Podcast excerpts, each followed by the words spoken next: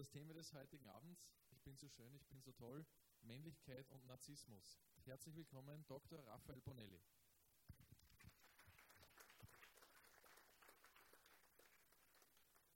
Dankeschön.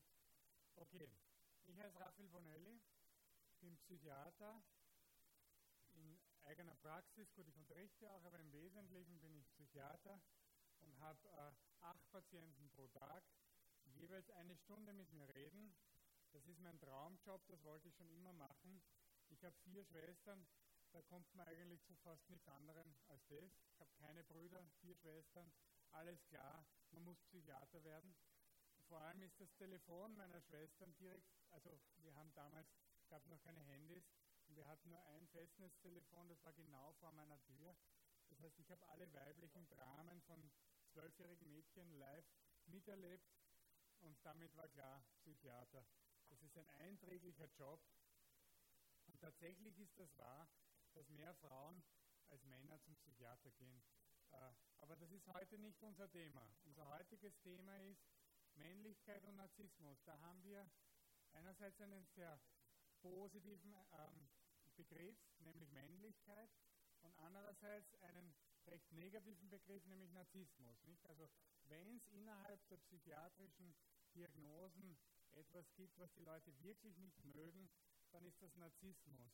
Und äh, wenn es eine Kampfdiagnose gibt äh, zwischen Menschen, dann ist das Narzissmus. Jetzt habe ich ein Buch geschrieben über männlichen Narzissmus und äh, jetzt kommen massenhaft Frauen zu mir, die sagen, ich habe so ein Exemplar zu Hause oder ich habe jahrelang unter so einem Exemplar gelitten und so weiter. Also ich wollte jetzt nicht beitragen zum Geschlechterkampf, sondern eigentlich ist mein Beitrag, versuche ich eigentlich die Geschlechter zu versöhnen. Also das heißt positiver Begriff, negativer Begriff. Was ist Männlichkeit? Das ist eine komische Frage, das wissen wir eigentlich alle, äh, aber überraschenderweise wird das mehr und mehr in Frage gestellt, ähm, weil es eben Ideen gibt in der Gesellschaft, die sagen, Männlichkeit und Weiblichkeit ist im Grunde gesellschaftlich konstruiert. Wir Naturwissenschaftler, die wir von Studien ausgehen und wir, die wir die Phänomene im Detail vorurteilsfrei untersuchen, können über so eine Hypothese nur staunen. Alle Studien, die es gibt, Unterschied zwischen Mann und Frau, zeigen ganz klare und deutliche Unterschiede zwischen Mann und Frau. Ich werde das ein bisschen erarbeiten, äh, soweit es uns für das Thema nutzt. Aber aufgrund dieser Verwirrung, aufgrund dieser Unklarheit, was ist heute los, kommen mehr und mehr Frauen zu mir und sagen, ich habe ein Problem in der Partnerschaft, weil mein Mann ist kein Mann mehr oder er ist zu wenig männlich. Ja? Also es fehlt ihm an Männlichkeit. Wenn ich dann frage, was ist das genau Männlichkeit, können sie es nicht genau definieren, weil es irgendwie eh klar ist. Aber in, in der Tat muss man sagen, bei den, ich mache praktisch täglich Paartherapie. Ich glaube, heute habe ich drei oder vier Paare gehabt, die ich therapiert habe. Äh, in der Tat ist das heute so, äh, dass das Thema Männlichkeit und damit auch Weiblichkeit, nicht das spiegelt einander ja, äh, in den Paartherapien ganz, ganz wichtig wird. Die Sehnsucht der Frau nach einem echten Mann kann ich mehr und mehr als Psychiater in der täglichen Praxis wahrnehmen, ja, ohne dass die Leute ganz genau wissen, was das ist. Äh, viele Frauen sagen aber, er soll endlich Entscheidungen treffen. Er soll nicht so wie ein Waschlappen herumhängen. Und äh, irgendwie, ich hätte gern eine starke Schulter, an die ich mich lehnen kann. Deswegen nähern wir uns schon dem Thema, weil starke Schulter kommt bei fast jeder Frau, die die mangelnde Männlichkeit ihres Mannes beklagt oder ihres Lebensgefährten zufälligen etwa ungefähr männlichen Geschlechts. Und die starke Schulter die kommt nicht von ungefähr. Wenn wir rein biologisch beginnen, ganz langsam, basic, müssen wir sagen, tatsächlich unterscheiden sich Mann und Frau nicht nur in der Unterhose. Also in der Unterhose auch, aber das setze ich einmal voraus. Ja. Wer das nicht weiß, bitte Mama fragen. Aber im Grunde, glaube ich, ist das bekannt. Aber das ist nur ein Unterschied von sehr, sehr vielen. Was ein ganz wesentlicher Unterschied ist und was mir als Psychiater lange nicht so bewusst war, weil es gibt nämlich ganz starke äh, Emotionen rund um das Thema Männlichkeit und Weiblichkeit, Und dann sind manche Leute ganz empört, dass man sowas, äh, äh, sowas äh, Antiquiertes noch sagen kann. Und wenn man dann Studien zitiert, dann werden sie nervös und sagen, das sind schlechte Studien. Aber äh, diese, äh, dieses Phänomen hat schon ein ganz bekannter äh, Soziologe untersucht, nämlich äh, ein Komiker, Soziologe und Komiker Harald Eyer. Ich weiß nicht, ob Sie den kennen, Harald Eyer, der ein fantastisches äh, Interview, eine Interviewkombination gemacht hat mit Gender-Befürwortern und dann echten Wissenschaftlern, weltweit bekannten, Nobelpreisverdächtigen, wirklichen Wissenschaftlern, wurde gefragt, okay, was ist mit dieser Studie? Warum, was sagen Sie zu dieser Studie? Es gibt Studien, ich werde sie später erwähnen, die zeigen, dass äh, Buben und Mädchen von der ersten Stunde ihrer Geburt an unterschiedlich ticken, also dass es unterschiedliche Interessen gibt von, von Buben und Mädchen, was wir, was also beweist, dass, äh, dass das nicht anerzogen sein kann. Es gibt andere Studien, zum Beispiel eine Studie von 200.000 äh, Probanden weltweit von 52 Staaten der Welt, also praktisch der, vom ganzen Globus, die zeigen, dass äh, Männer und Frauen sich für unterschiedliche äh, Berufe interessieren. In allen Kulturen der Welt. Das ist sehr bemerkenswert, weil ja die Kultur, wie wir wissen, sehr viel prägt. Aber offensichtlich prägen sie nicht alles und die beruflichen äh, Interessen von Männern und Frauen sind auf der ganzen Welt äh, gleich verschieden. Nämlich Frauen sind mehr personenorientiert und Männer sind mehr sachorientiert. Und das spiegelt sich in allen Studien wieder auf der ganzen Welt. Das bedeutet, das kann kein besonders Kultureinfluss, kann nicht besonders stark sein, weil, weil sich überall die Dinge anders entwickeln. Der Denkfehler, glaube ich, der, der Gender-Ideologie ist eben dieser, dieser Vorstellung, Mann und Frau sind im Grunde gleich und werden halt nur anders erzogen. Der Denkfehler ist, dass kulturelle Phänomene, dass sie kulturelle Phänomene völlig abkoppeln von der Biologie.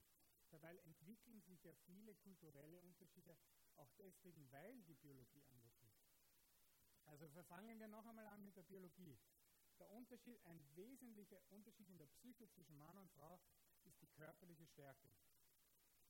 Es ist ein Unterschied, also ein Mann fühlt sich anders, wenn er nachts äh, durch eine dunkle Gasse geht und da kommen ihm drei Typen entgegen. Er fühlt sich anders als eine junge Frau, die durch dieselbe Gasse geht. Und zwar deswegen, weil sie eben erstens schwächer ist und zweitens, weil sie ein ganz anderes Gefahrenpotenzial hat. Das ist zwar vollkommen klar uns allen, aber es ist gut, das noch einmal ins Gedächtnis zu rufen. Ich habe ein paar Gender-Ideologen schon gefragt, seid ihr eigentlich gegen Frauenparkplätze?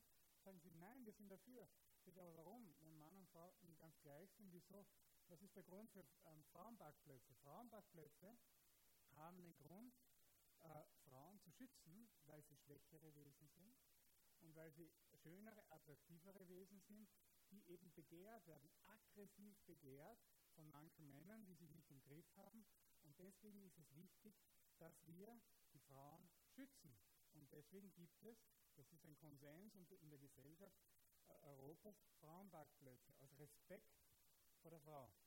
Aber Tatsache ist, dass Männer und Frauen unterschiedlich sind und dass Männer jetzt körperlich einmal deutlich stärker sind. Also wir wissen zum Beispiel, dass Männer zwei Drittel, äh, also oder anders formuliert, dass Frauen nur ein Drittel der Klimmzüge schaffen von Männern, dass die, die Ausdauer doppelt so stark ist bei den Männern, dass die körperliche Kraft stärker ist. Also es ist insgesamt vollkommen klar, da gibt es einen großen Unterschied.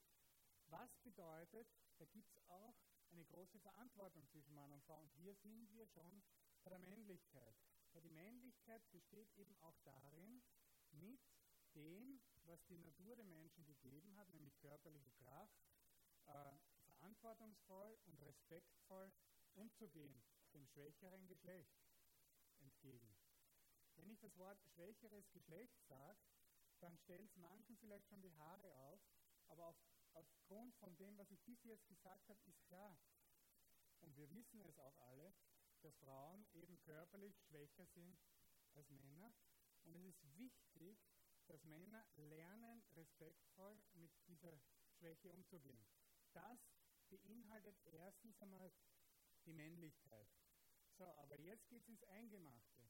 Weil wir haben jetzt einen Menschen, äh, es gibt zwei verschiedene Menschentypen, die unterschiedlich stark sind, ja, die unterschiedlich äh, kräftig sind.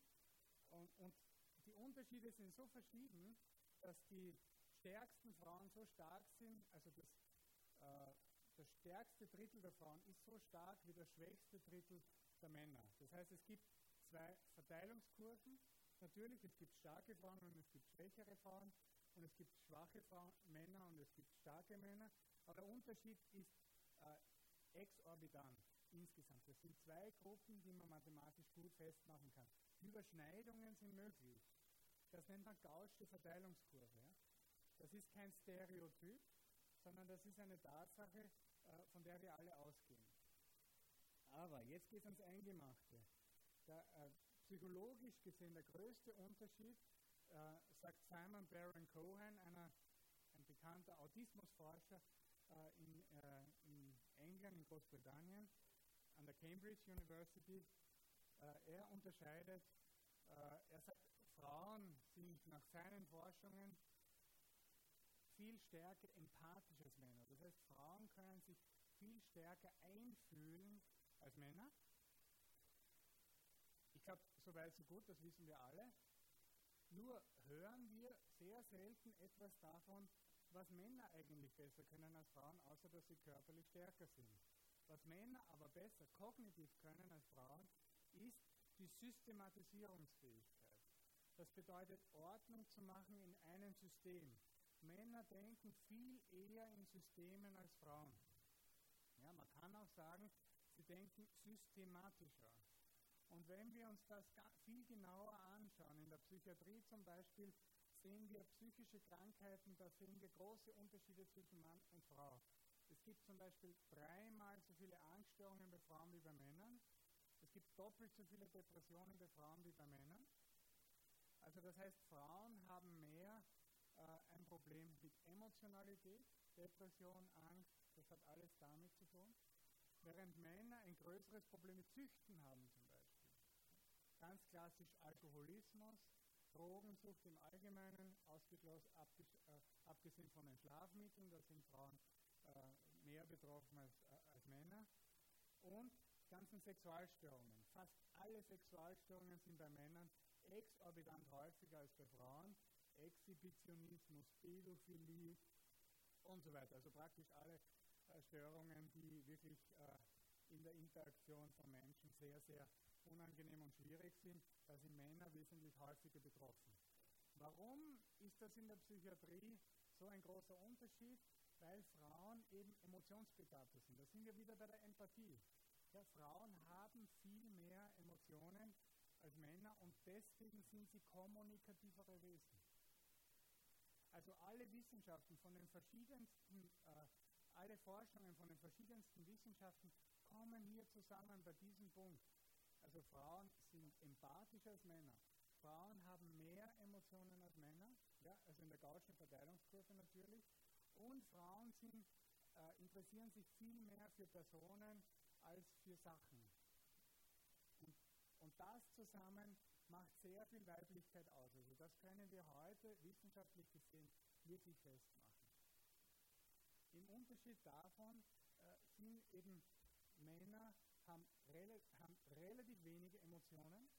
Ja, wenn Frauen den Männern sagen, in der Paartherapie sehe ich das sehr häufig, er spricht nie über seine Emotionen, dann sage ich immer, naja, vielleicht hat er keine.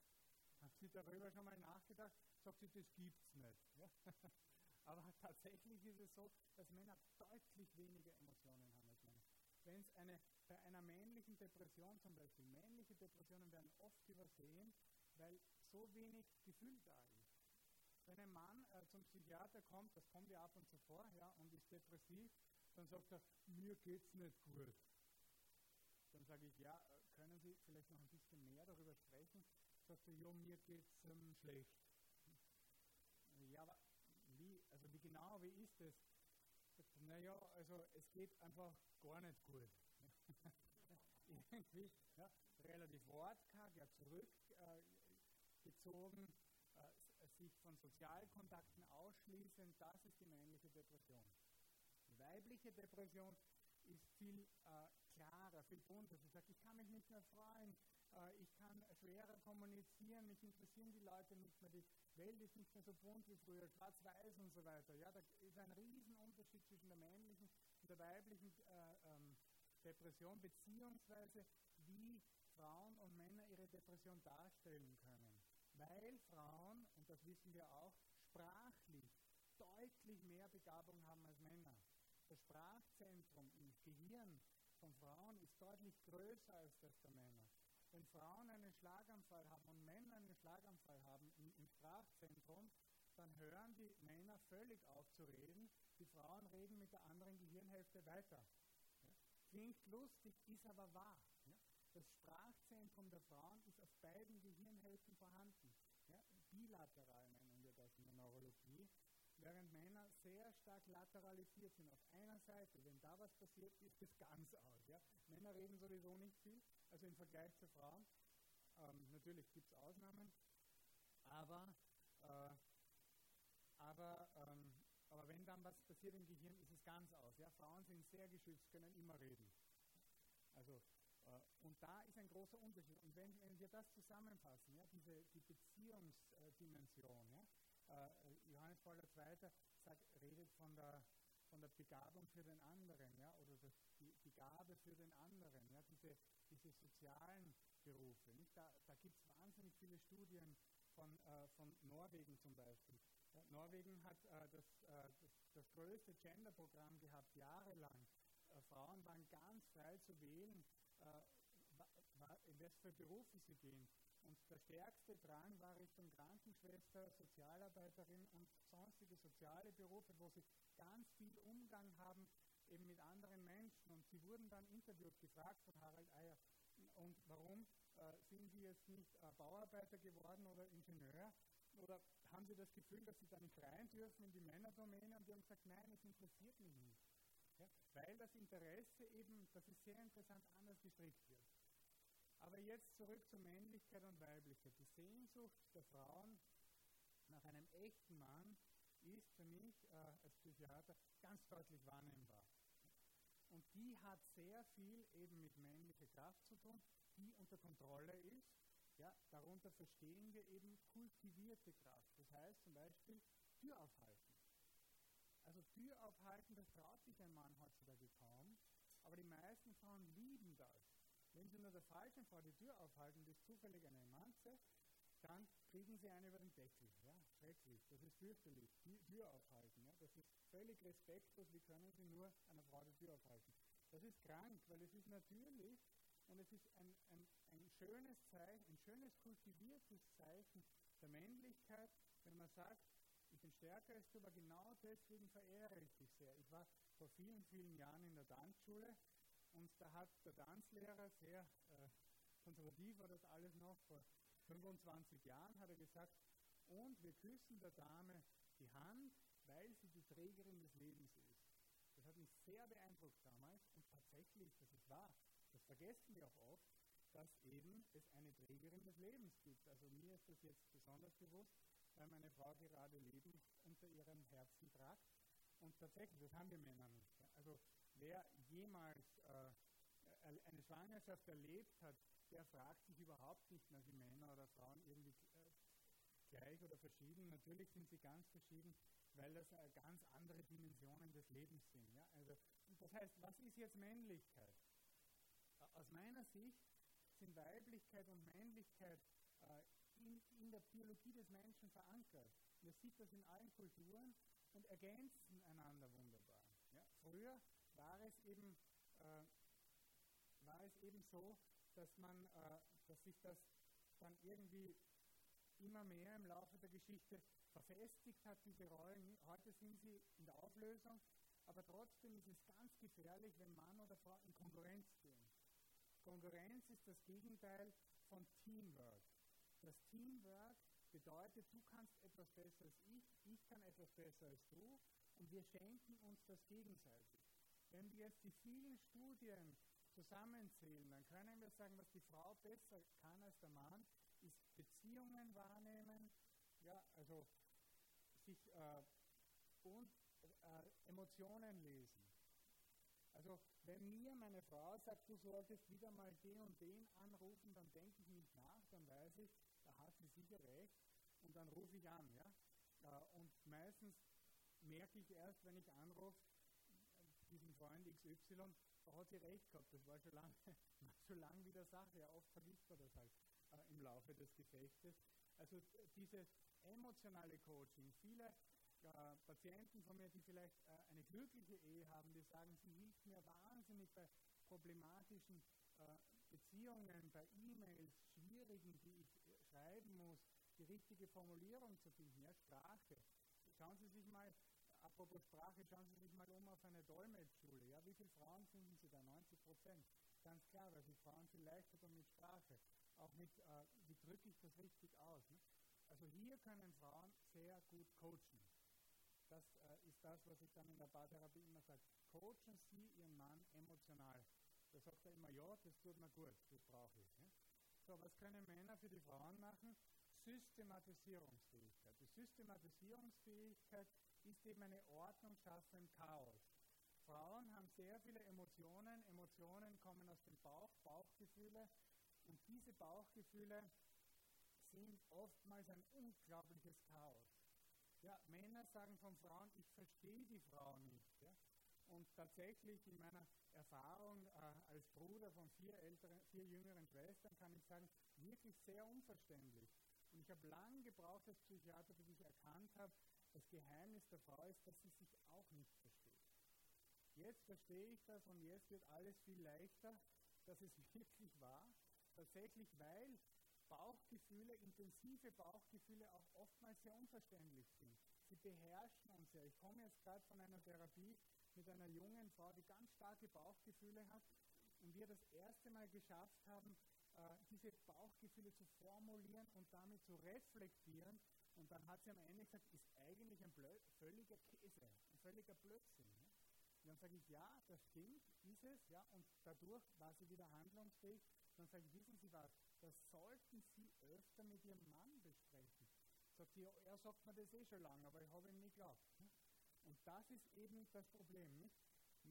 oder das ist die Lösung und gleichzeitig das Problem. Nicht? Frauen haben starke Emotionen und im Emotionsdschungel sieht man oftmals ähm, den, äh, den Wald vor lauter Bäumen nicht und das ist normal. Jeder, der so viele Emotionen hat, dem würde es so gehen. Männer haben äh, das Glück und das Pech gleichzeitig, dass sie diese Emotionen in der Form nicht haben, in der Intensität, aber dafür haben sie Systematisierungsfähigkeit. Und wenn die beiden jetzt ihre Kompetenzen zusammenzählen, dann können sie einander helfen. Also er kann sagen, ja, das, das, das die Emotion kommt daher, die Emotion, das kannst du vergessen, so Blödsinn.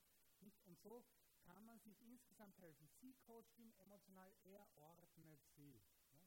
Also so, also Männer können Frauen ordnen, Frauen können Männer coachen, emotional coachen. Ja?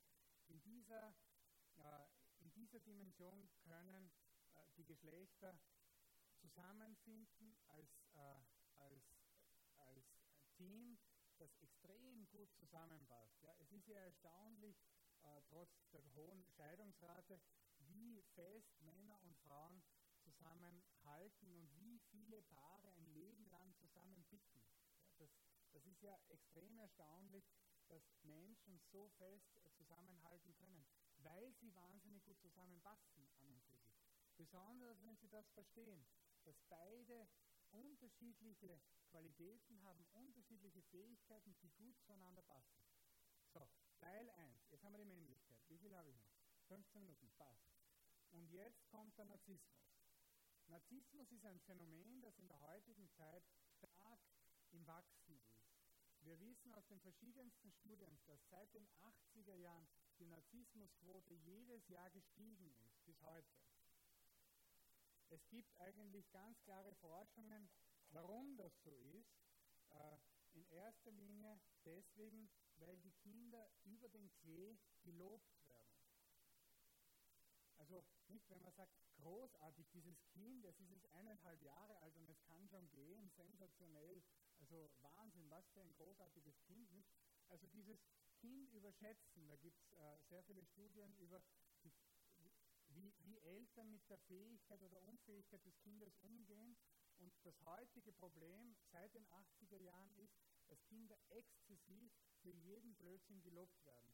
Viel zu viel gelobt werden. Ich spreche überhaupt, es gibt kein Problem mit Loben, aber es gibt ein Riesenproblem mit zu viel Loben und für jeden Blödsinn loben. Also für jeden Blödsinn loben, für jede Kleinigkeit, für jedes Gaxi in der Windel, das ist too much. Ja? Das ist zu viel.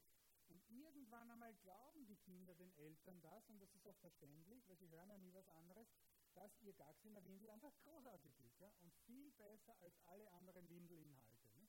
Oder Zeichnungen. Ja? Es gibt Kinder, die sind mit fünf, sechs Jahren überzeugt, sie sind der zweite Van Gogh, obwohl sie den gar nicht kennen. Ja? Natürlich.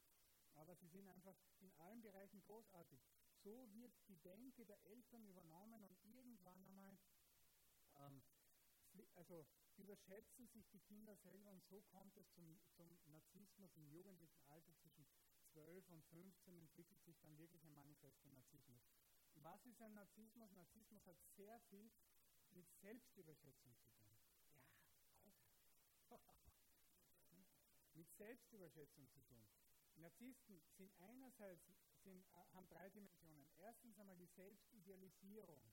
Also man hat ein Bild von, sich im, im, äh, im Auge, ähm, wo man sich als überlegen, den anderen überlegen, als ideal erkennt, weil man die eigenen Defekte ausblendet und die eigenen Qualitäten überschätzt. Das ist Narzissmus, ja, einerseits. Zweitens einmal, dass man in der Dimension äh, mit dem Du auf andere runterschaut. Ja, das heißt, ich bin dem anderen überlegen, ja, und zwar jedem anderen. Ja, diese, diese Überheblichkeit, dieses auf andere runterschauen, dieses äh, kein Interesse haben, auf gleicher Augenhöhe zu sein, das ist klassisch narzisstisch. Und die dritte äh, Dimension ist die mangelnde Selbsttranszendenz. Selbsttranszendenz ist ein ganz neuer Begriff in der Psychologie, der bedeutet, dass man, dass man eine Vision von, oder eine, eine Werte anerkennt oder etwas oder jemanden anerkennt, der über einem selber steht. Im idealen Fall ist das Gott. Aber es kann auch Amnesty International sein oder ja, äh, Global 2000 oder was auch immer. Irgendwelche Werte, irgendetwas, was einem wichtig ist, was man für das Allgemein gut macht, wo man sich einsetzt, selbstlos. Ja. Die Selbstlosigkeit ist psychologisch extrem wichtig für die psychische Gesundheit. Und diese Selbstlosigkeit macht sich an Idealen fest. Ich habe ein Ideal und ich bin bereit, für dieses Ideal zu kämpfen, mich für dieses Ideal hinzugeben. Das, und der Narzisst hat das nicht. Warum hat er das nicht? Weil er ja sein eigenes Ideal ist. Ja? Er findet sich großartig und er ist so großartig, dass er nicht bereit ist, sich für irgendetwas Höheres einzusetzen. Es gibt nichts Höheres als er selber. Das denkt der Narzisst. Ähm, und deswegen ist es auch, also äh, viele Psychoanalytiker, frü frühe Psychoanalytiker haben sich, haben sich das äh, ähm, intensiv angeschaut. Äh, ein berühmtes Buch ist Der Gotteswahn, äh, oder der Gotteskomplex. Und das ist dieses Phänomen, ich bin so super, ich bin eigentlich wie Gott. Und damit gibt es aber keinen Gott mehr. Also das, das, da kommt es wieder zur mangelnden Selbsttranszendenz, sodass frühe Freud-Schüler eigentlich interessanterweise gesagt haben, klassischerweise ist der Narzisst Atheist, weil er eben nichts Früheres als sich selbst anerkennt. Das ist deswegen originell, weil Freud eigentlich selber Atheist war. Aber man sagt ihm natürlich auch nach, dass er ziemlich narzisstisch war. Aber das ist jetzt ein sehr äh, komplexes Thema. Jedenfalls in diesen drei Dimensionen spielt sich der Narzisst ab, jemand, der sich von den anderen äh, absentiert, weil er sich als besser, als überlegen ähm, selber sieht. Und das Interessante jetzt, jetzt kommt der Konnex zur Männlichkeit, das ist eine Persönlichkeitsstörung, die wesentlich, wesentlich häufiger bei Männern als bei Frauen vorkommt. Ja? Männer sind prinzipiell Menschen, die sich eher überschätzen als Frauen. Frauen zweifeln viel mehr an sich als Männer. Es gibt Studien zum Beispiel über die Körperform. Ja? Während Männer, während Frauen äh, immer diesen, diesen, äh, diesen eigentlich unrealistischen Modeltypen nacheifern und sagen, boah, das Ideal ist das und oh Gott, ich habe äh, zu viele Kilos. Und das sind die Frauen. Da gibt es eine berühmte Studie, die äh, zwei Gruppen von Frauen, jeweils 40 Frauen, untersucht haben zwischen 18 und 22. Und die haben die zwei Gruppen in verschiedenen Wartesälen Platz legen lassen. In einem Wartesaal waren äh, Modezeitschriften mit diesen ganzen Modelfotos, in den anderen waren, äh, waren, äh, waren Zeitungen, wo es kein einziges Foto gab. Und da hat man die einmal schmoren lassen, eine halbe Stunde. Also wir wussten nicht, dass das schon Teil des Experiments war, das hat man liegen lassen. Und danach waren die zwei Gruppen von gesunden Frauen total unterschiedlich in der Körperzufriedenheit, im Wunschgewicht und in der, eben in der Zufriedenheit mit den eigenen Körperformen. Weil sich Frauen, das wissen wir, extrem häufiger selbst vergleichen mit anderen Frauen, als Männer das tun. Männer hingegen, also das Frauenideal einer, einer Körperform ist, ist so schmal, dass man das praktisch nicht erreichen kann, statistisch gesehen. Bei Männern ist es so, dass sich ihr Körperideal an, an der eigenen Körperform orientiert. Ja? Also wenn einer ein Bauchel hat, dann sagt er, angeblich ist ein kleines Bauchel sexy für die Frauen oder so. Ja, ein bisschen Bauch gehört dazu oder so, nicht? Also die, vielleicht haben Sie das schon bemerkt im Alltag, also Männer sind viel leichter mit sich selbst zufriedenzustellen und deswegen neigen sie auch zum Narzissmus. Ja? Narzissten sind nicht interessiert an den Gefühlen anderen. Das kommt dem Mann sehr zugute. Er hat eh noch nie verstanden, wie andere Gefühle haben können. Also so insgesamt ist die große Versuchung des Mannes eben der Narzissmus. Jetzt ist die Frage, was ist die große Versuchung der Frau? Gibt es die auch? Jawohl, die große Versuchung gibt es auch der Frau, nämlich Perfektionismus. Weil ähm, der, Perfekt, also der Narzisst ist ein Mensch, der selbstverliebt um sich selbst kreist. Wie gesagt, doppelt so häufig bei äh, Männern wie bei Frauen. Der Perfektionist ist ein Mensch, der ängstlich um sich selbst kreist. Was denken die anderen? Bin ich gut genug? Bin ich hübsch genug? Ich, sind meine Beine äh, dünn genug? Nicht, was denken die anderen? Wie komme ich an?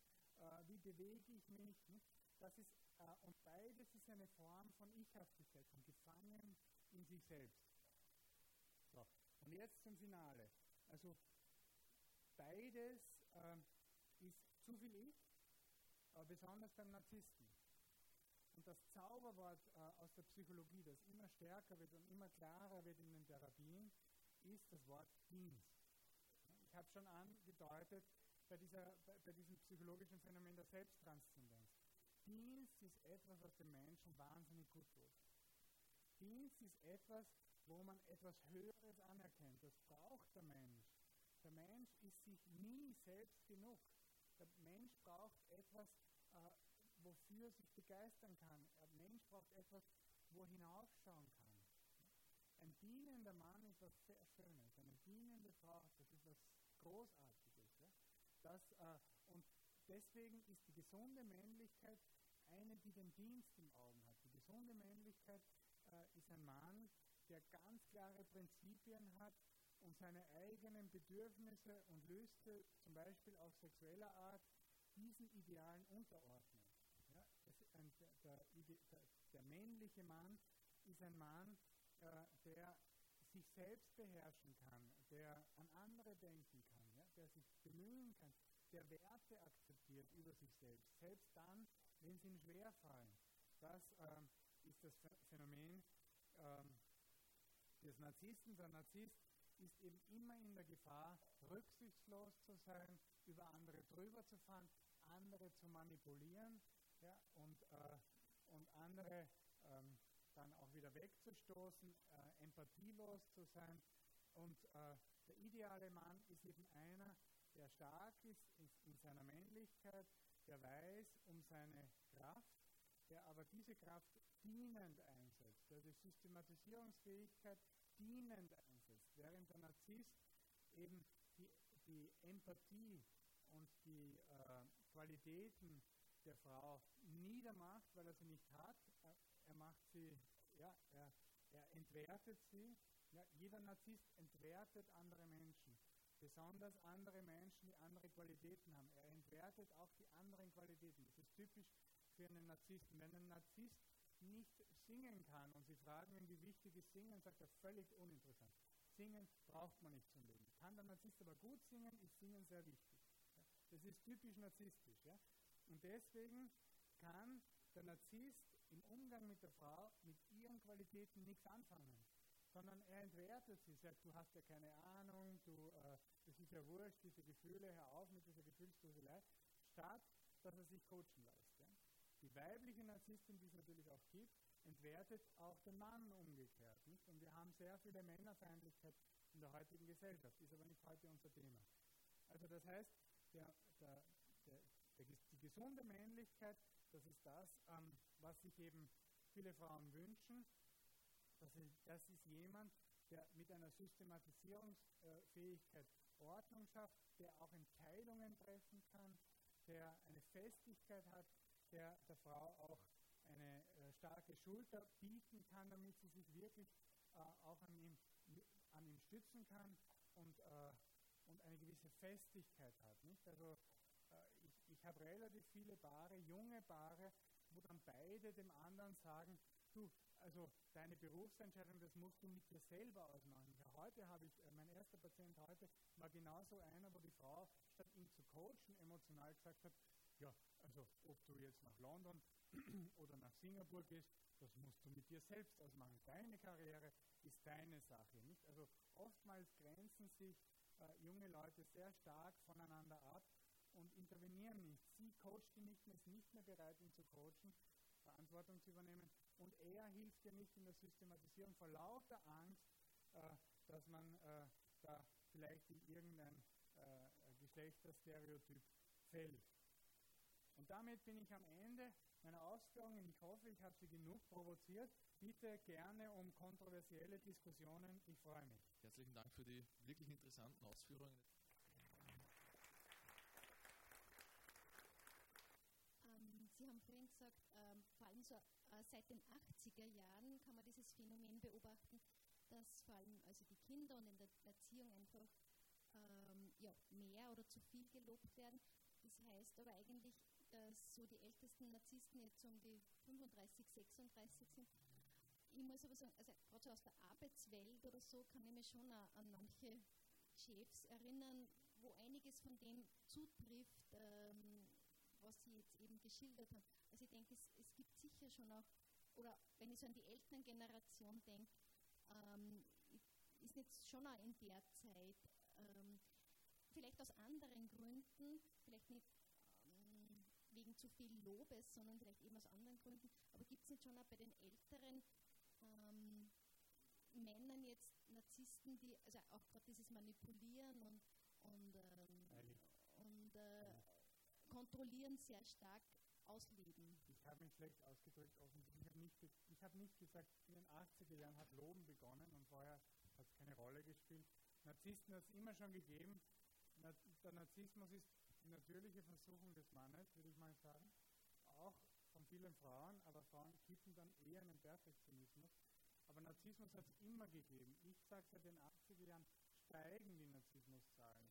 Während sie früher, also im pathologischen Bereich, so um die 1% war, äh, sind wir jetzt schon wesentlich häufiger. Und deswegen ist Ihre Beobachtung mit den älteren Männern, die narzisstisch agieren, vollkommen korrekt. Die, die gibt es mit Sicherheit. Besonders gibt es die dann, wenn Sie, wenn Sie kein kritisches Feedback äh, mehr haben oder nicht mehr zulassen. Es gibt auch die Form von Narzissten, die halt äh, zu früh zu viel Erfolg haben und äh, wie zum Beispiel Fußballspieler. Ja, der Fuß, äh, ein erfol wirklich erfolgreicher Fußballspieler, nehmen wir mal Ronaldo, damit wir was in der Hand haben, ist also ein Ausnahmeathlet und Superkicker, der aber glaubt, dass er irgendwie jetzt äh, ein außerirdisch toller Mann ist äh, und auch alles, was er irgendwie angreift oder macht, ganz großartig ist, weil er eben so viel Lob erfahren hat, dass er damit mit, mit dem nicht so exzessiven äh, Intellekt das nicht mehr so richtig verarbeiten kann. Ja? Also das ist eine große Gefahr, wenn Menschen, die eigentlich noch unreif sind, mit 18, 19 Jahren, so exzessiv viel Erfolg haben.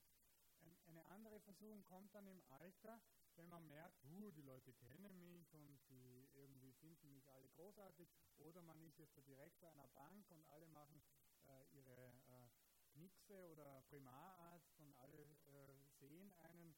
Und dass sie einen kritisieren, merkt man ja nicht mehr, weil man schon ein bisschen vertrottelt ist. Und außerdem sagen sie es ihm ja nicht ins Gesicht, die tuschen ja hinter einem Rücken. Der Narzisst ist ja dafür ganz taub. Ja, der Narzisst merkt ja nicht, dass die Leute einen kritisch sind. Er glaubt ja, alle lieben mich ganz großartig und merkt auch Kritik gar nicht. Und so entwickelt sich auch im späten Alter auch noch Narzissmus, wenn äh, das Korrektiv nicht mehr da ist. Und wenn wir beim männlichen Narzissmus bleiben, es gibt auch einen weiblichen, aber wenn wir beim männlichen Narzissmus bleiben, dem fehlt meistens das Korrektiv Ehefrau. Weil er schon geschieden ist vielleicht, ja? oder weil er ihr nicht mehr zuhört, oder weil er nie verheiratet war, aber weil diese Beziehung nicht mehr gut funktioniert. Ich habe einmal eine ganz tolle Begegnung, äh, Begegnung gehabt. Ich habe einen sehr bekannten Paartherapeuten, äh, europaweit bekannten, Jürg Willi heißt er, vielleicht kennen Sie den, eingeladen zu einem Vortrag, habe den organisiert auf der Uni und so weiter, habe den am nächsten Tag zufällig auf der Straße getroffen, äh, in Graz, wo ich damals war. Und ähm, haben wir gedacht, jetzt traue ich mich was. Haben gesagt, Herr Professor, haben, da war ich noch ein kleiner Assistenzarzt, haben Sie äh, Lust auf einen Kaffee? Sagt er, ja, gehen wir auf einen Kaffee. Und dann haben wir so geplaudert, als hätten wir gemeinsam studiert. Ja. Er war damals, weiß nicht, eine Koryphäe, 60 Jahre alt, ich war keine 30. Also irgendwie, ich habe kaum, also es war wirklich, ich war sehr beeindruckt und er hat ganz normal mit mir geredet. Und am Ende habe ich gesagt, darf ich Ihnen jetzt noch eine freche Frage stellen? Hat er gesagt, ja, ja, fragen Sie mich alles. Warum sind Sie so normal geblieben? Weil ich kenne so viele, die weniger bekannt sind als er und die völlig in den Wolken schweben. Er sagt, ah, ich habe eine gute Frau. Die sagt mir das, die sagt mir das immer rein, ja, was ich, äh, und das fand ich sehr, weil Frauen helfen Männern oftmals am Boden zu bleiben, ja, erden. Das ist auch das emotionale Coaching.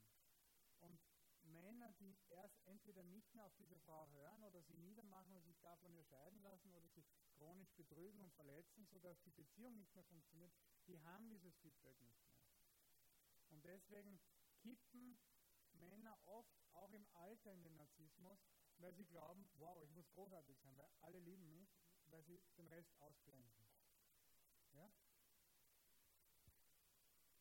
Eine gewisse gesunde Portion Misserfolg auch gut für das nicht so stark wachsende? Ja, äh, Misserfolg ist nicht schlecht, aber also Scheitern, ich nenne das gerne Scheitern. Scheitern ist gut für den Menschen, man muss es auch richtig einordnen können. Es gibt Menschen, die sind äh, gescheitert und äh, verbittern aber daran, also verzweifeln daran, sind, äh, finden das schrecklich und genieren sich, gehen den Menschen aus dem Weg. Das ist dann eine traurige Form. Aber, aber so die wirklich menschlichen Menschen sind alle welche die Rückschläge hinnehmen mussten und die das einfach gut verkraftet haben. Also Scheitern äh, ist eine Gnade, aber man muss auch lernen, richtig damit umzugehen. So soll es auch nicht sein, oder? Na, übertreiben braucht man es nicht mit dem Scheitern. Ja. Also nicht provozieren jetzt. Sie zuerst gesagt haben, acht, äh, acht Stunden praktizieren Sie das im Tag. Äh, wie finden Sie da Ihren eigenen Ausgleich wieder, weil es ja doch anstrengend, acht Stunden zu hören? Ich fahre eine Stunde äh, mit dem Radl in die Arbeit und eine Stunde zurück. Das tut gut. Ja, da gibt es noch viele andere Sachen, ähm, aber mit dem Radl, das ist schon mal super. Also nach, dem eine, nach, einer, nach einer Stunde Strampeln sind die Patienten draußen. Wenn meine Frau dann fragt, wie war es heute, dann sage ich, hm, weiß ich gar nicht. Muss ich mich oft anstrengen zu sagen, was war denn heute eigentlich? Ist gut. Sport ist ausgezeichnet, bei mir jedenfalls. Ja. Was, äh, was, halten Sie davon, junge Mädchen oder Frauen ergreifen heute durch äh, auch männliche Berufe und sind eigentlich dort auch sehr zufrieden und leisten auch Großes? Was sagen Sie dazu? Dagegen habe ich gar nichts, aber ich habe sehr viele Frauen, äh, die lange Karriere gemacht haben, also heute drei, ja, die äh, aber wahnsinnig darunter leiden, dass sie zum Beispiel keine Kinder bekommen haben, dass sie eben äh, so lange diesen, der Fruchtbarkeit ausgewichen sind. Diese, also eine ist 37, eine bildhübsche Frau äh, und wollte jetzt richtig anfangen zu basteln, dann hat der Mann sie verlassen, weil er sagt, du hast nur deine Karriere im Kopf und Beziehung ist nichts und so. Also ähm, dagegen einzuwenden, gegen Frauenkarrieren technischen zum Beispiel Berufen, aber es ist einfach die Ausnahme. Ja? Weil die außergewöhnlichen Begabungen im technischen Bereich, wissen wir, sind Männer. Ja? Frauen können, also das wissen wir, zum Beispiel Schach. Beim Schach sind unter den Schach ist typisch Systematisierungsfähigkeit. Man muss irgendwie das alles irgendwie zusammenrechnen und sich überlegen, wie geht es da weiter. Das hat ganz wenig mit Emotion zu tun. Deswegen sind Männer da extrem überproportional vertreten. Also ich habe mir mal sagen, ich habe das nicht untersucht, unter den Top 500 Schachspielern der Welt sind drei Frauen. Ja? Es gibt eine eigene Frauenliga, weil sie bei den Männern nicht mithalten können im Schach. Und das ist sehr interessant, weil es ja nichts mit Körperkraft zu tun hat. Ja? Also das heißt, wir haben hier auch wirklich einen kognitiven Unterschied. Dafür haben eben Frauen anderswo Qualitäten. Aber beim heutigen Phänomen, dass viele junge Frauen sehr konzentriert auf ihre Karriere sind, ist, dass sie irgendwie äh, mit ihrer Biologie auf Kriegsfuß stehen und die heutige Frau hat richtig, äh, also ich hätte mir das nie gesagt, die biologische Uhr beginnt zu ticken. Ja, dann ich, sage sowas nicht, weil ich finde das eigentlich für eine Frau entwürdigend, wenn man ihr sowas sagt. Sie hat das von sich selbst gesagt, aber es ist einfach nicht ganz falsch, wenn man 37 ist, keinen Partner hat und ein Kind will, dann wird es langsam eng. Ja, das ist tatsächlich so. Und, und diese biologische Gegebenheit äh, haben viele Frauen bis 35 nicht im Kopf. Und dann plötzlich muss alles funktionieren, dann kommt vielleicht noch, also dann wird vielleicht noch ein Wunschkind produziert mit irgendjemandem. Ich habe eine Bekannte, ist nicht einmal meine Patientin, äh, die ist dann einfach in die Türkei gefahren und hat sich ein Kind machen lassen. Einfach so in einem Hotel äh, von, von einem Kellner. Und äh, ist dann wieder schwanger zurückgeflogen und gesagt, so, das Kind habe ich jetzt. Aber ist auch nicht das Ideal. Nicht? Also das funktioniert, naja, es funktioniert im täglichen Leben dann auch nicht so gut. Die hat halt ihre Eltern, die mithelfen, aber das ist kein Zukunftsmodell. Also ich glaube, innerhalb der Gesellschaft müssen wir uns sehr fragen, ob wir, ob das gut für unsere Gesellschaft ist, wenn wir Strukturen schaffen, wo Frauen eigentlich sich ganz schwer tun, noch Kinder zu bekommen oder so spät, dass sich eigentlich die Reproduktion nicht wirklich ausbricht. Das ist ja unser heutiges Problem. Wir implodieren ja richtig Deswegen brauchen wir auch den Zuzug. Aber die, die zuziehen, haben oft nicht dieselben Werte wie die, die so hier sind. Und da gibt es dann eben äh, massive Schwierigkeiten. Wie wirkt sich die Midlife-Crisis mehr aus, für Männer oder Frauen?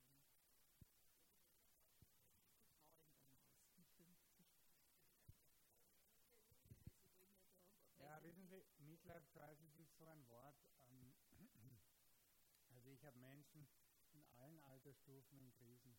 Aber wenn Sie mich jetzt ehrlich fragen, viele, viele meiner Patienten sind so 24, 25 und dann beginnen, also das sind halt oftmals Partnerschaftsprobleme, Identität, wer bin ich, um Gottes Willen. Ich würde sagen, für jedes Alter und für jedes Geschlecht gibt es da verschiedene Probleme. Das Wort Midlife Crisis verwenden viele Patienten immer wieder für Männer rund um die 40. Ich bin jetzt kein großer Freund von dieser äh, von diesem Topos und von diesem, und es ist auch keine Diagnose im medizinischen Sinn, Midlife Crisis. Aber es gibt schon immer so 40, 45-jährige Männer, wo die, die, die, vielleicht noch relativ früh geheiratet haben, die ein, zwei Kinder haben, die jetzt schon halbwegs erwachsen sind. Die Frau ist eben auch 45. Die Männer, wenn sie narzisstisch sind, merken nicht, dass sie eigentlich auch schon einen Bierbauch und Glatze haben und glauben, sie sind auch genauso hübsch wie vor 25 Jahren aber merken bei der Frau, dass sie nicht mehr so hübsch sind. Also äh, ähm, ich erinnere mich an ein Ehepaar von voriger Woche, äh, wo er da gesessen ist, er hat kaum auf die Couch gepasst. Ich meine, meine Couch hat eben zwei Sitzflächen und seine Frau ist ganz schmal daneben gesessen und sie hat gesagt, äh, er verachtet mich sexuell und er sagt, ich bin so fett. Und dann habe ich ihn angeschaut und stimmt es? Sagt er, naja, die dünnste ist sie nimmer. Sag ich, ja, äh, äh. und dann habe ich gesagt, also wenn ich so im Glashaus sitzen würde wie Sie, dann würde ich nicht mit Steinen werfen. Ja? Weil der war wirklich doppelt so fett wie Sie. Also oftmals übersehen Männer, und das ist vielleicht die Midlife Crisis, dass sie selber schon in die Jahre gekommen sind, schauen nur auf die Defizite der Frau und äh, kommen dann zu Schlüssen, die vielleicht nicht ganz der Realität entsprechen. Das gibt schon. Das könnte man Midlife Crisis nennen. Bei Frauen umgekehrt ist das oft nicht so ausgeprägt. Sie haben vorher das Wort Diagnose erwähnt. Jetzt für mich ich, bin Mitte der 80er Jahre geboren, bin vielleicht auch das eine oder andere Mal gelobt worden als Kind. Was würden Sie mir, was würden Sie mir zur Selbstdiagnose raten? Wie kann ich feststellen, ob ich ein Narzisst bin? Naja, jeder von uns hat narzisstische Anteile. Jeder Mann und jede Frau. Ja? Männer haben eben mehr diese Versuchung als Frauen und sind oftmals auch haben mehr narzisstische. Und es ist wichtig, dass wir alle wahrnehmen, wo bin ich narzisstisch? Also wo gibt es in mir eine narzisstische Versuchung? Weil das, es gibt ein neues Wort äh, in der Psychologie, das aus der Religion entnommen wird, das ist Versuchung. Ich finde das ein wunderschönes Wort. Weil Versuchung heißt, ich neige in eine Richtung, in die ich nicht gehen will. Das ist Versuchung. Ja? Es gibt eine Neigung und die, die narzisstische Versuchung ist eben die manipulative Kraft, die man hat einzusetzen, um einen anderen auszunutzen. Das zum Beispiel ist Narzissmus. Ja, ja, ich höre schon auf. also, das ist Narzissmus und, und das ist die narzisstische Versuchung, die sehr viele Menschen haben. Ja? Und wer keine narzisstische Versuchung hat, das gibt es auch, der hat die perfektionistische Versuchung. Das sind meistens Frauen. Ja? Oh Gott, was denken die anderen? Bin ich schön genug? Bin ich klug genug? Bla bla bla. Ja, leiste ich genug? Äh, bin ich dünn genug? Das ist sehr häufig Essstörungen, reiner Perfektionismus. Also das ist auch eine Versuchung. Ja? Also das heißt, wer sich selbst gut kennt, also jetzt um wieder zu, äh, bei, bei Ihrer Frage zu sein, wer sich selbst gut kennt und weiß, okay, wo sind narzisstische Anteile in mir, der kann eben sich frei dafür entscheiden, diese Anteile nicht weiter zu füttern. Oder er kippt in die Versuchung und agiert entsprechend.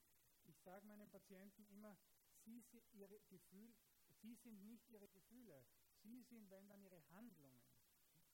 Also sie sind nicht für ihre Gefühle verantwortlich, sie sind für ihre Handlungen verantwortlich. Wenn Sie eine narzisstische Versuchung haben, ist das noch kein Problem. Die Frage ist, handeln Sie narzisstisch? Ja? Also handeln Sie entsprechend diesen Versuchungen. Aber da muss man diese Versuchungen auch als solche wahrnehmen. Eine Paartherapie von gestern sagt äh, die Frau wirklich mit vielen ausführlichen, äh, äh ausgeschmückt, wie unmöglich und gemein der Mann ist. Äh, wirklich beeindruckend. Und dann, äh, das war vorige Woche und eben gestern sind sie wiedergekommen mit dem Mann, hat sie mitgeschleppt. Und dann sage ich, wie, wie, sehen Sie das? Dann sagt er, ich habe den und den und den und den Fehler. Und ich habe wirklich mitgeschaut mit meinen Aufzeichnungen. Er hat alle seine Fehler, die Sie gesagt haben, alle aufzählen können.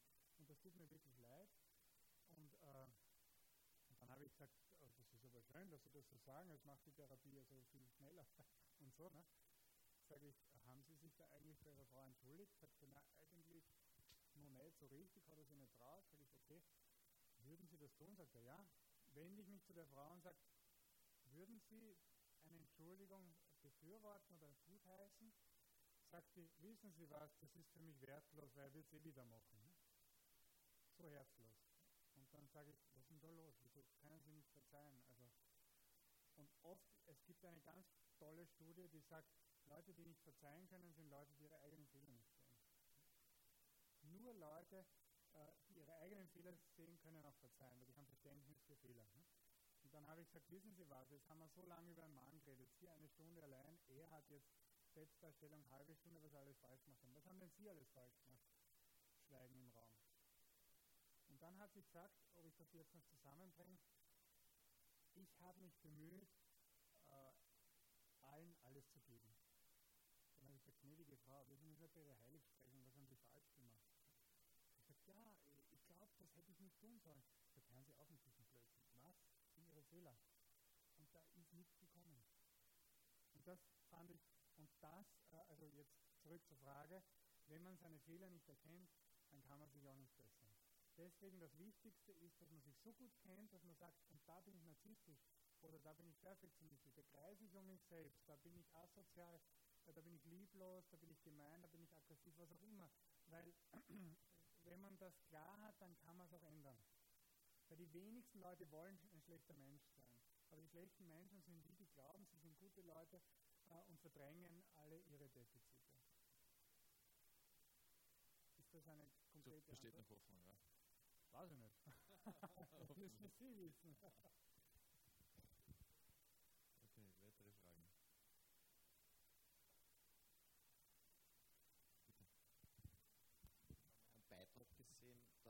wenn eine Frau mehr Testosteron hat und einen Östrogenmangel hat, dann hat sie auch ein besseres technisches Verständnis. Das stimmt. Also die, die, äh, die Sexualhormone haben einen Einfluss auf das Denken. Tatsächlich ist so. Ja. Also wir wissen das schon bei Ratten. Ja, äh, Ratten, äh, man kann bei Ratten den Versuch machen, also nicht Menschen und Ratten sind verschieden, das weiß ich schon, aber jetzt sind wir beim, Tier, beim biologischen Tierversuch. Und äh, da gibt es ein Labyrinth und am Ende des Labyrinths gibt es äh, einen Käse oder was auch immer. Ja? Und männliche Ratten finden sich viel schneller zu, zurecht als weibliche Ratten. Äh, und jetzt hat man das, hat man äh, männliche Ratten kastriert und die sind schlechter geworden. Äh, und weiblichen Ratten Testosteron gespritzt und die sind besser geworden. Also insofern, also den Versuch kenne ich, äh, die Studie, die Sie zitieren, äh, kenne ich nicht, aber es macht Sinn. Natürlich sind äh, also unser Gehirn, aber nicht nur die Hormone sind ausschlaggebend für das Denken, sondern die gesamte Gehirnstruktur. Also wenn wir das, Gehirne untersuchen, unterscheiden sich männliche und weibliche Gehirne in Kleinigkeiten, also nicht prinzipiell, also sie sind am selben Fleck und so weiter, ungefähr schauen sie gleich aus, ja. Aber sie unterscheiden sich, statistisch gesehen. Und das hat natürlich mit Hormoneinfluss zu tun, aber auch mit Genen. Das ganze Y-Chromosom ist riesig das die Frau gar nicht hat. Die hat zwei X-Chromosomen. Und äh, es, es, gibt ein, ein sehr von einem äh, Genetiker äh, vor, vor, wenigen äh, Jahren entdeckt, äh, die Unterscheidung zwischen Mann und genetisch gesehen ist der Unterschied zwischen Mann und Frau so groß wie zwischen Mann und männlichen Schimpansen. Ja, und Frau äh, so groß zu Mann wie Frau mit weiblichen Schimpansen. Also das sind 1,5 Prozent. Das ist auch nicht so viel, aber ich meine, wir sind auch relativ knapp am Schimpansen, muss man sagen. Ja? Aber es ist interessant, dass der Unterschied zwischen Mann und Frau enorm ist, genetisch gesehen. Und das erklärt, warum eigentlich jeder Körperteil auch irgendwie anders ist. Ja? Im Detail natürlich. Ja klar, haben wir beide einen Hintern und beide Arme, das weiß ich schon, ja, aber einen anderen Hintern. Nicht? Das glaube ich, müssen wir jetzt nicht im Detail besprechen. Aber und da unten unterscheiden sich Dinge. Es unterscheidet sich die Schulter, es unterscheiden sich die Augen, es unterscheidet sich die Retina. Also das ist wirklich beeindruckend, wie viele Unterschiede es im Detail gibt zwischen, zwischen Mann und Frau. Und das ist eben nicht nur hormonell, aber auch, sondern es ist genetisch. Und auch die Hormone hängen ja von den Genen ab.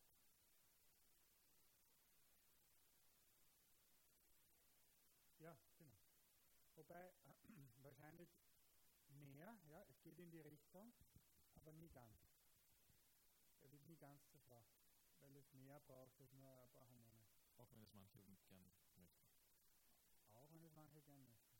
Wie begegne ich einem ausgeprägten Narzissten, wenn er Vorgesetzter ist und es grenzwertig wird? Kündigen. Na, wirklich, wenn ein ausgeprägter Narzisst ist, also völlig unreflektiert und, äh, und massiv agiert, meine, was sie machen können, sie können loben. Das findet er auf jeden Fall richtig. Ja? Das findet er gut. Also ein Narzisst äh, liebt es, geschmeichelt zu werden, er findet, das ist die richtige Art, mit ihm umzugehen. Das findet er adäquat. Ja? Aber im Wesentlichen äh, tun sich äh, eben Narzissten äh, in, in, Beziehungen sehr schwer, und wenn sie Vorgesetzte sind, kann man eigentlich nur also versuchen, irgendwie zu überleben.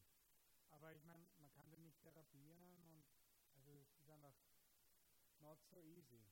Also wenn man leicht ausweichen kann in eine andere Abteilung oder in einen anderen Job, also wenn es jetzt, wenn er jetzt aggressiv wird oder ständig, äh, Narzissten tun auch gern herabsetzen den anderen, ja, damit sie auch größer sind und den anderen schlecht machen und fertig machen, dann würde ich gehen. Muss man sich, ich meine, man hat nur ein Leben. Ne? Und ich meine, der, der Arbeits, das Arbeitsleben ist ein großer Teil des Lebens und wenn Sie da ständig einen einen Spinner äh, also drüber haben, ja, dann, nur wenn es massiv ist, ja, ein bisschen Narzisst, das ist ja schneller mal. Die Frage, wie massiv sowas ist. Da kann man natürlich auch sehr äh, sich irren, nicht? Also ich glaube, ich habe zu Beginn schon erzählt, viele Frauen kommen zu mir und sagen, ihr Mann ist Narzisst. Und dann stellt sich heraus, so kann man das jetzt auch nicht sagen. Ja? Zur feineren Unterscheidung noch eine Frage. Ich habe gehört, dass die Absagequote bei Frauen wesentlich höher ist. Das heißt, wenn irgendjemand gefragt wird, möchtest du, was weiß ich, dieses Amt übernehmen, man fragt 100 Frauen und 100 Männer, dann sagen die 100 Männer tendenziell eher alle ja. Freilich. Nein, das ist einfach, äh, ich glaube, dass, äh, dass Fra Frauen sind sozialere Wesen als Männer und Frauen sind sozial interessiert. Also ich habe mehrere Frauen schon äh, erlebt als, als, als, als Therapeut, die gesagt haben, äh, ich bin in dieses Amt gehievt worden, weil die eine Frau gebraucht haben äh, und ich habe das jetzt zwei Jahre gemacht und ich will nicht mehr. Ich will jetzt wieder zurück auf die Position, wo ich vorher war. Zurück, runter. Das habe ich noch nie bei einem Mann erlebt. Also ich bin mir sicher, dass es solche Männer gibt, aber es gibt e, viel, viel mehr Frauen, die sagen, das ist mir wurscht. Und selbst wenn sie weniger verdienen, das ist ihnen egal. Also hier unterscheiden sich Männer und Frauen äh, enorm.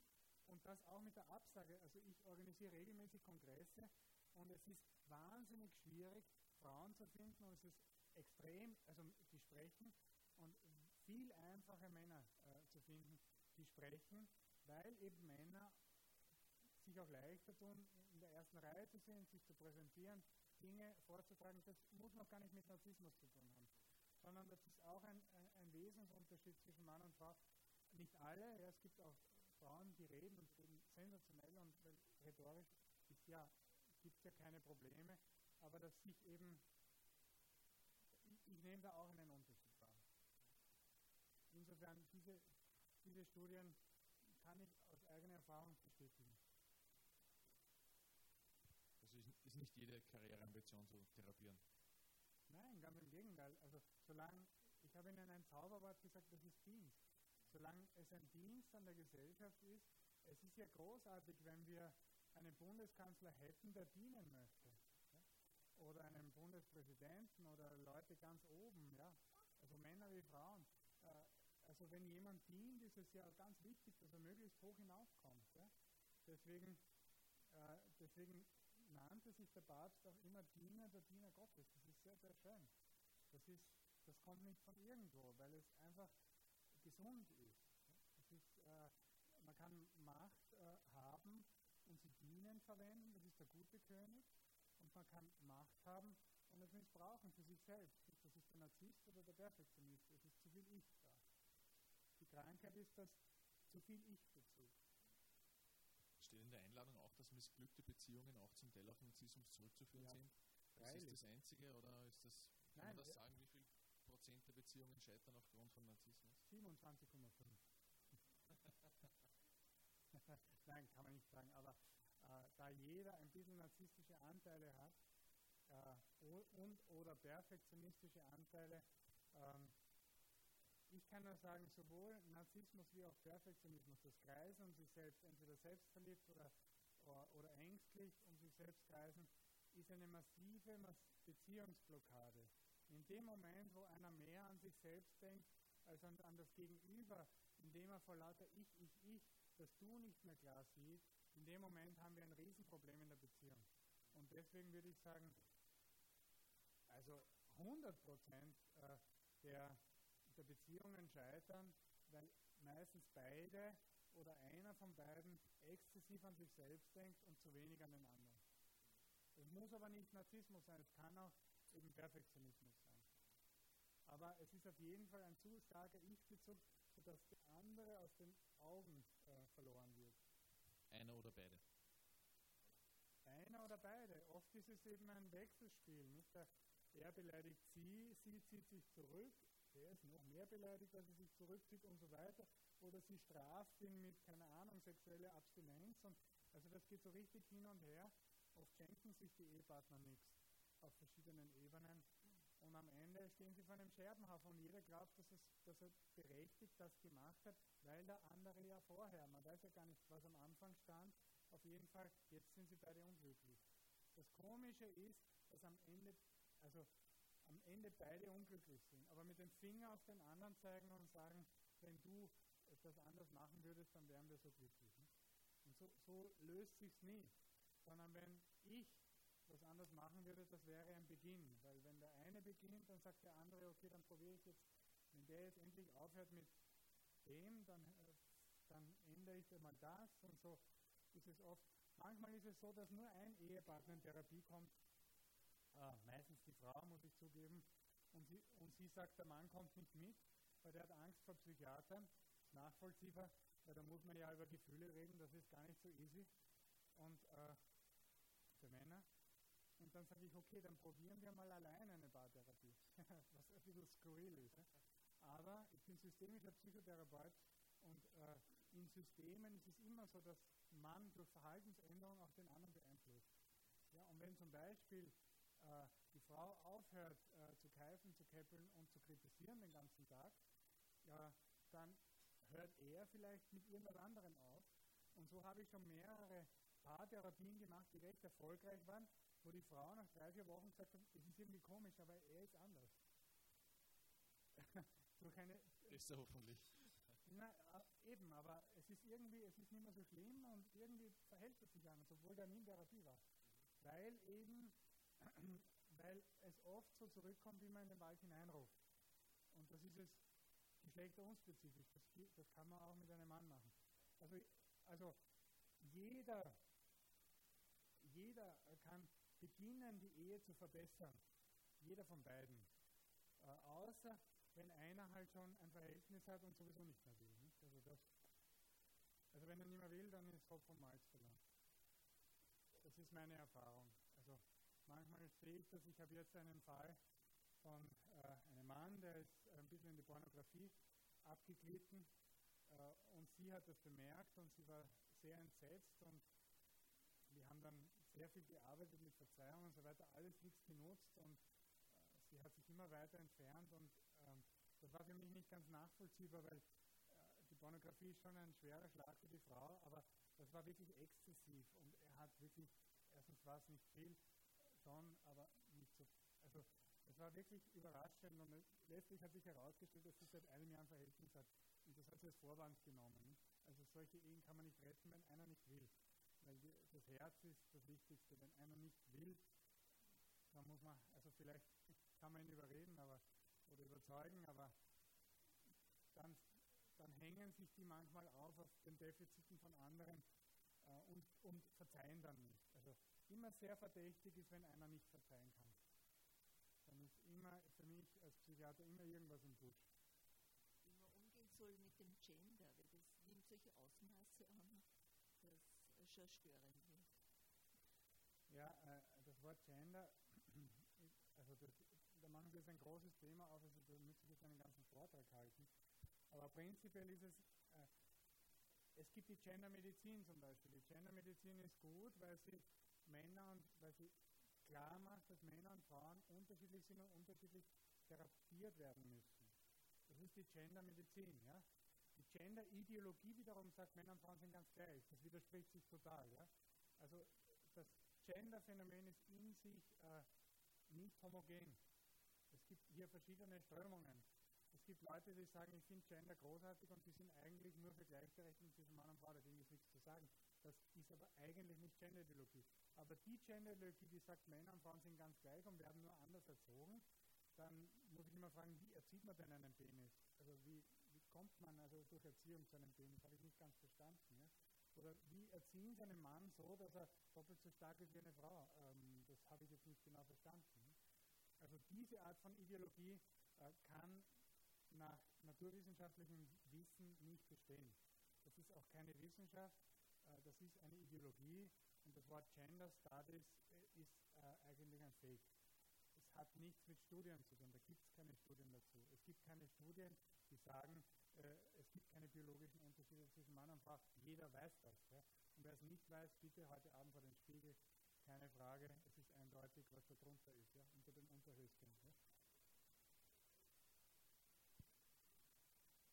Naja, wenn man, äh, ja, wenn, ja, aber wenn man Damen und Herren sagt oder Studenten und Studentinnen, dann ist das ja eigentlich das Gegenteil von Gender-Ideologie, weil die Gender-Ideologie sagt ja, wir sind alle gleich. Nicht? Und hier sagt man zwei Geschlechter. Es gibt eine Gender-Ideologie, die sagt, es gibt äh, 40 Geschlechter. Ja?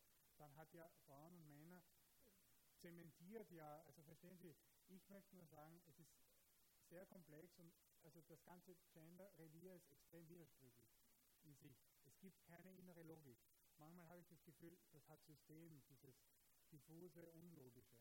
Ja, weil es ist sehr empört, äh, sehr fordernd, äh, sehr entrüstet gegenüber Stereotypien, äh, sehr wenig wissenschaftlich und hat keine klare Aussage. Wenn man es festmacht und sagt, willst du jetzt wirklich sagen, dass alle Unterschiede zwischen Mann und Frau soziologisch sind, dann sagen sie, naja, so äh, kann man das natürlich nicht sagen. Dann, ja, wie kann man es dann sagen? Komm, also kriegen sie keine Antwort. Also gehört definitiv nicht in den Bereich der Medizin, sondern der Politik. Es ist eine Ideologie. Also es ist man, für manche halt hat es religiöse Dimensionen, weil sie es nicht hinterfragen, dogmatisieren und wer dagegen ist, ist also wer dagegen Argumente hat, ist ganz, ganz böse. Aber es ist, und das ist das Wesen einer Ideologie, weil es durch Argumente nicht korrigierbar ist. Man kann auch manchmal Wahn sagen. Ne? Weil der Wahn ist in der Psychologie ein Phänomen, dass jemand etwas sagt, das offensichtlich falsch ist, aber er ist nicht korrigierbar. Ja, wenn einer sagt, da drüben ist ein UFO und ich sage, Moment, das ist doch eher ein Fenster, und er sagt, nein, nein, Fenster gibt es gar nicht, das muss ein UFO sein, dann sage ich, das ist ein Wahn. Und wenn einer sagt, Männer und Frauen äh, sind, äh, sind ganz, ganz gleich und nur unterschiedlich erzogen, und ich sage, aber Frauen sind ja viel schwächer als Männer, sagen, nein, ich kenne ja auch Frauen, die sehr stark sind. Dann sage ich, wow, das, also ist unkorrigierbar. Nicht? Also das, ist, das muss ein Wahn sein. Nicht? Jeder weiß, dass Frauen schwächer sind als Männer. Natürlich gibt es auch starke Frauen, äh, aber aber im Wesentlichen sind Frauen Durchschnitt ja, in der Gruppe wesentlich schwächer als Männer und das hat nichts mit Erziehung zu tun. Es ist nicht so, dass die Buben schon eine Handel in die Hand kriegen und den ganzen Tag trainieren und die, die Mädels äh, das Training verboten wird. Das ist nicht so, sondern das ist biologisch determiniert. Und es ist von äh, einem John Money den 60er Jahren erfunden worden. John Money ist deswegen zu trauriger Berühmtheit äh, gelangt, weil er in den frühen 70er Jahren äh, ein Zwillings-, ein Bubenzwillingspaar, ähm, äh, wo, wo bei dem einen Buben der Penis verletzt wurde durch eine Operation, den hat er kastrieren lassen und gesagt, den erziehen wir einfach als Mädchen. Und dieses Experiment, ganz ein berühmtes Experiment, ist extrem schief gegangen. Dieses Mädchen, unter Anführungszeichen, hat sich immer als Bub, äh, ohne es zu wissen, das Mädchen, der Bub wusste nicht, dass er eigentlich ein Bub ist, hat er sich immer als Bub verhalten, war grob, hat äh, gerauft mit den anderen, hat sich äh, und so weiter. Und wie dann eine künstliche Vagina eingesetzt werden sollte, ist das Kind aufgeklärt worden mit 14 und dann hat er gesagt, ihr seid so deppert, jetzt verstehe ich endlich, warum es mir so geht, wie es mir geht. Also das heißt, sein Gender-Experiment ist extrem schief gegangen. Dieses Kind hat sich, also der, der Mann hat sich später umgebracht vor lauter Verzweiflung und ist extrem traumatisiert worden wegen dieser Art von Psychotherapie. Und der hat das erfunden, John Money, in den 60er Jahren. Äh, und 70er Jahren war dieses berühmte. Bis 14 hat er, hat er geglaubt, er ist ein Mädchen, aber hat sich benommen wie ein Bub und wusste nicht, was mit ihm los ist. Er, er hat keine Vagina gehabt, er hat keinen Penis gehabt, weil der wurde abgeschnitten. Da war gar nichts, genau, das ist halt zugenäht worden. Und äh, er hat dann, äh, also mit zwölf hat er, äh, hat, er, hat er Hormonspritzen bekommen, dass er Brüste bekommen hat. Ja, und dann mit 14 hätte die künstliche Scheide eingesetzt werden sollen und da wurde das Kind erst aufgeklärt, mit 14. Und dann hat er gesagt, verziert etwas, mache ich lieber nicht mit. Und hat sich umoperieren lassen, wieder zurück zum Mann. Künstlich. Also wir sehen schon ein relativ breites Thema. Ich glaube, wir vertiefen es jetzt nicht weiter. Ich möchte an dieser Stelle, bevor es so bevor es zu detailliert wir können vielleicht hier am Tisch noch ein bisschen weiter diskutieren. Ich glaube, das wäre einen eigenen Vortrag definitiv wert. Ich möchte an dieser Stelle den Pater Thomas bitten, uns das Stammball mitzugeben für heute Abend, damit wir die Kost, die heute zum Teil sehr deftig war, noch besser verdauen zu können. Ja, danke, Raphael. Wir, beim Thema Paartherapie muss ich immer an den einen äh, Witz denken, wo der Ehepaar das immer streitet und immer streitet und immer streitet und immer streitet und beim 50. Geburtstag schenken die Kinder dann endlich einmal eine Therapie dem Paar und ja, dann überwinden sie sich halt und gehen zusammen hin und dann äh, gehen sie bei der Tür ein und fangen schon gleich an zum Streiten äh, und dann äh, geht es gleich los und wieder los und ja, der Therapeut sagt dann, steht einfach auf hinterm Tisch und nimmt die Frau in den Arm und küsst sie auf den Mund lange und lasst sie los und dann sagt er so, das ist, was ihre Frau braucht. Und dann sagt der Mann, ja, wenn das so ist, ganz verdattert, wenn das so ist, dann bringe ich es Ihnen. Montag, Mittwoch und Freitag. Genau. Ich glaube, äh, das Thema eben krank sein und Krankheit ist äh, wichtig. Warum ist das wichtig? Weil wenn man krank ist, dann nimmt man sich selber eigentlich am meisten wahr, anstatt den Blick zu haben für das Umfeld und für das, was wir eh heute gehört haben, für den Dienst. Und äh, dann autoreflektiert man sich. Ein Auge, das nicht gesund ist, das sieht eben nicht mehr die Dinge um sich herum, sondern das sieht die Flecken auf, dem, auf der eigenen Netzhaut und irritiert sich daran. Und dann gibt es irgendein Problem damit.